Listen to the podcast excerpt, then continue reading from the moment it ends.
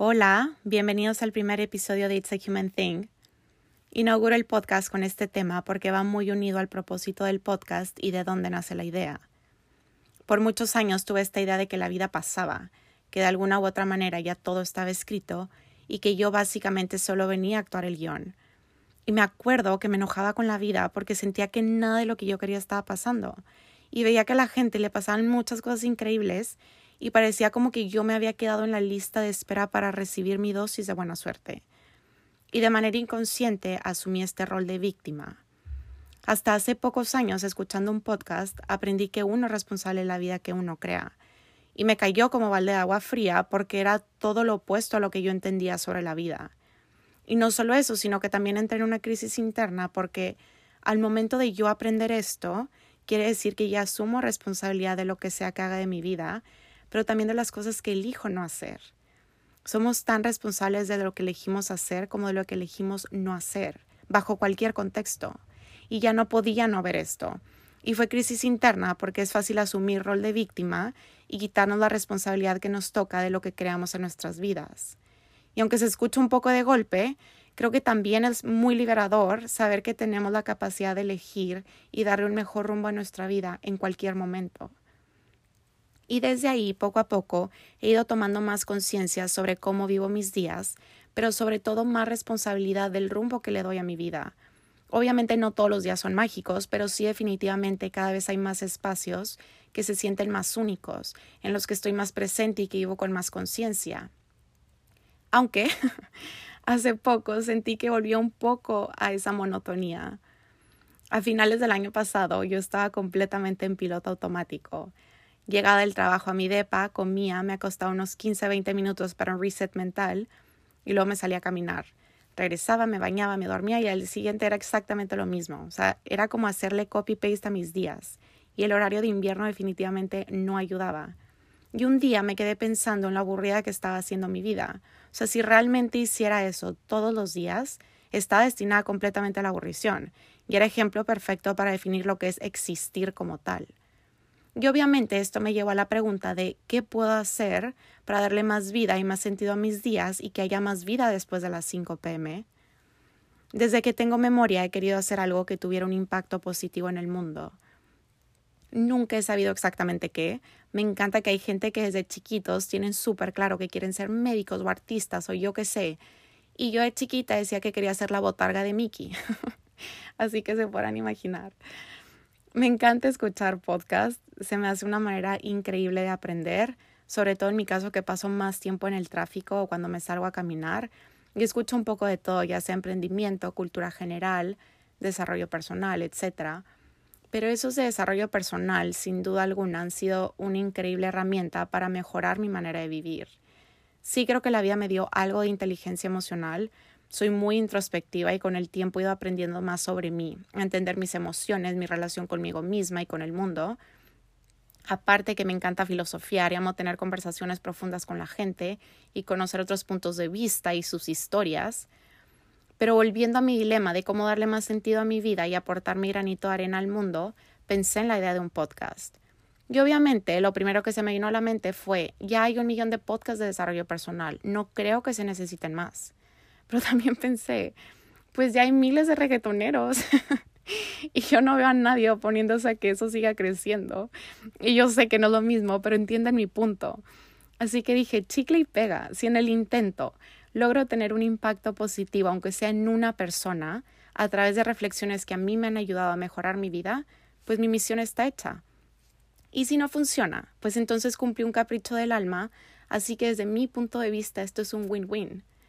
Creo que pasamos mucho tiempo soñando en muchos proyectos y planes y miles de cosas y realmente son muy pocas las que sí terminamos haciendo. ¿Y de qué nos sirve entonces tener tantos sueños y querer hacer tantas cosas si no hay acciones que les sigan? Entonces, ¿cuál es para ti ese sueño en el que tanto piensas y no te has animado a hacer? A lo mejor siempre has querido tener tu propio negocio y a lo mejor te pasa como a muchos que decimos no tengo tiempo Tiempo hay, solo es cuestión de aprender a manejarlo y reorganizar prioridades. Empieza con 10 minutos todos los días si eso es todo lo que tienes y sé muy constante. Haz metas chicas pero muy claras.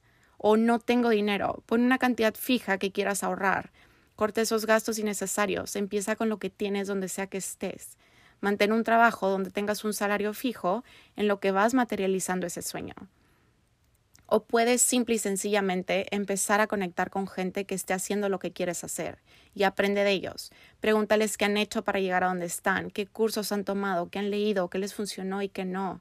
Excusas siempre vamos a encontrar y sin echarle tantas ganas, de verdad que podemos hacer una lista enorme de todo lo que podría salir mal.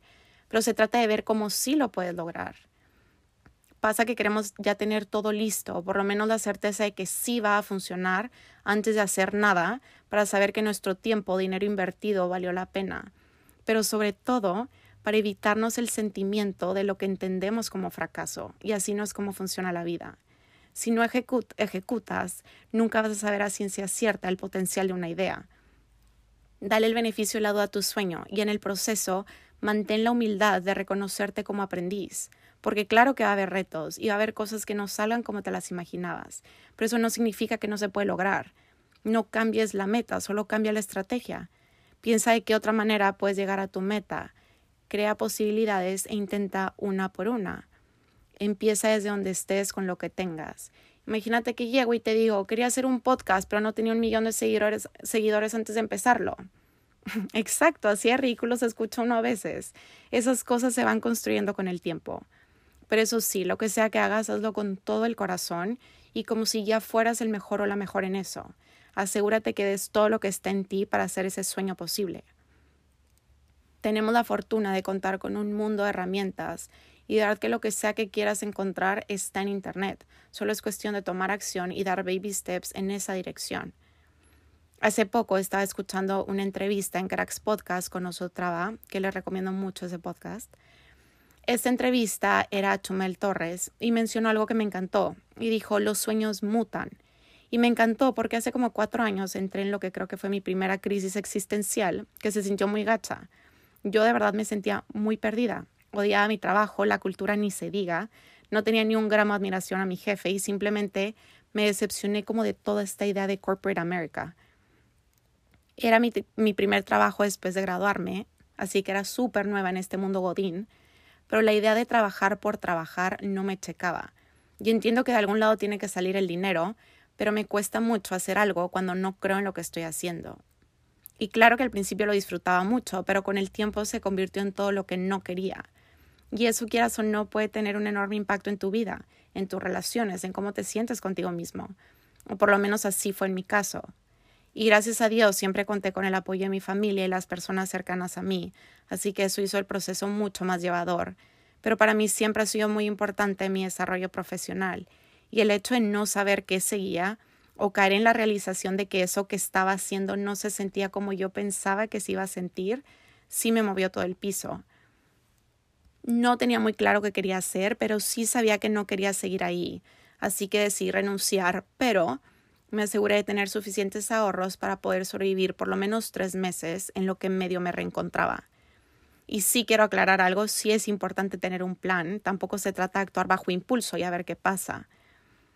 Yo quería algo donde pudiera ayudar a las personas. Siempre me ha gustado mucho hacer ejercicio y siempre me ha interesado aprender a comer saludable y mejorar la relación con mi cuerpo y la comida.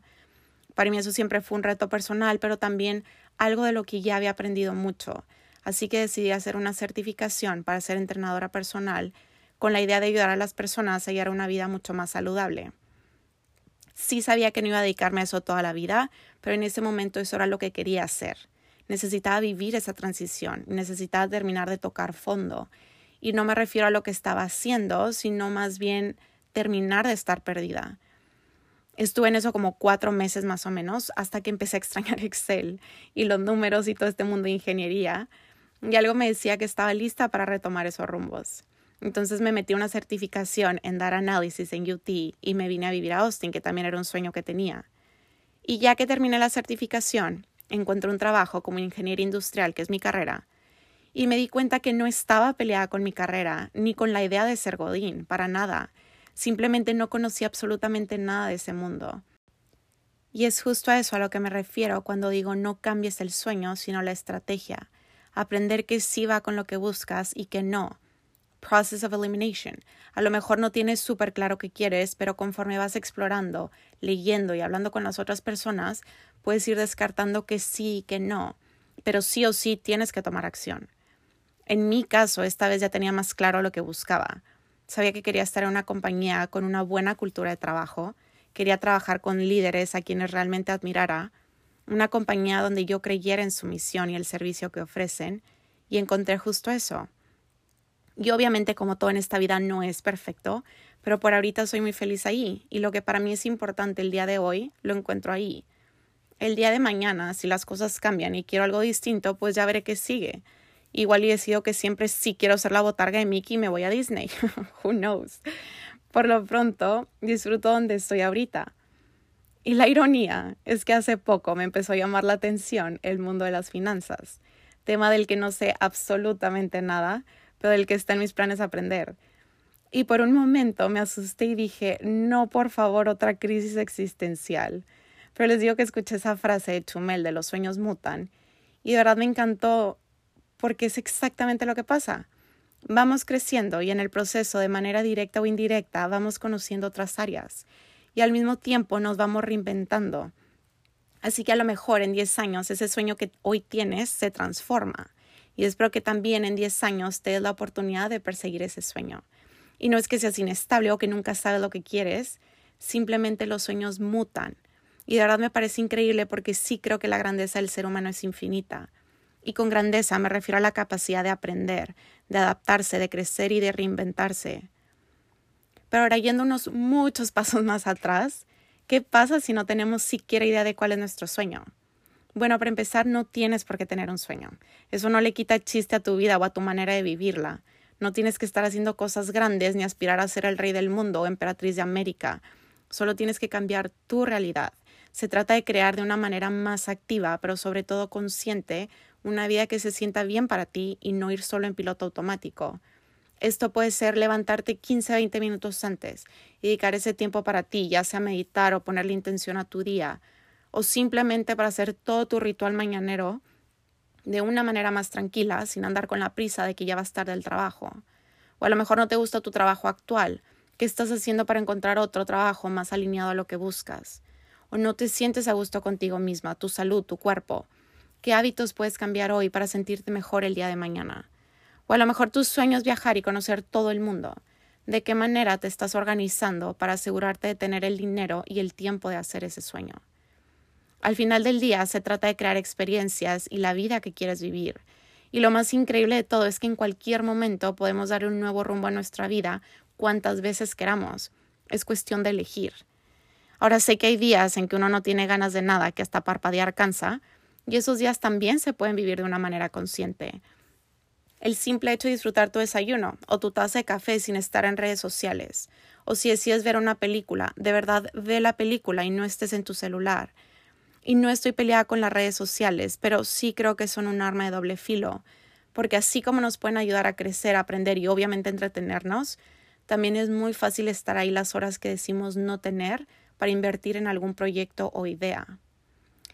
Así que, en resumen, si tienes algún sueño que quieres perseguir, date la oportunidad. Demuéstrate lo capaz que eres para expandirte en todas las áreas que te interesan.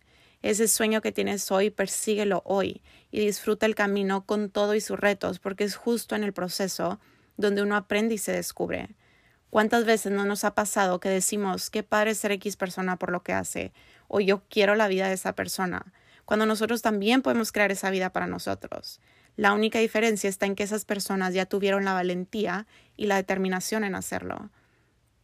Así que sellas todo lo que puedas y quieras en esta vida. Y te digo, no tiene que ser ningún sueño grande, la idea es crear una vida que se sienta auténtica y que se sienta tuya, que apuestes por más momentos en tu día que te hacen disfrutar lo que parece ordinario, y que al final del día puedas mirar hacia arriba con un corazón lleno de agradecimiento, no solo vas a disfrutar la vida mucho más, sino que también van a mejorar todas las demás áreas de tu vida. Y ya para terminar, elegí el nombre It's a Human Thing porque la intención es hablar de todas esas áreas de nuestra vida que conforman lo que es ser humano, empezando con nuestra relación con nosotros mismos, porque creo que desde ahí parte todo. Y hablaremos de sueño, relaciones de pareja, crecimiento profesional, finanzas personales, nuestro rol en la sociedad y todo aquello que nos pueda ayudar a formarnos mejor como personas y así crear una mejor sociedad. Y obviamente esto incluye todo lo que experimentamos en el proceso. Reímos, lloramos, nos caemos, aprendemos, desaprendemos, el dejar ir, crear y reinventarnos, entre otras muchas cosas. Así que gracias, gracias por escuchar este primer episodio. De verdad espero que te hayas quedado con algo que te inspire a vivir de manera más consciente tus días. Y si crees que esto le podría servir a más personas, te agradecería mucho si lo compartes. Así juntos llegamos a más personas para crear un mundo más consciente, una persona a la vez. Mil gracias y nos vemos en el próximo episodio.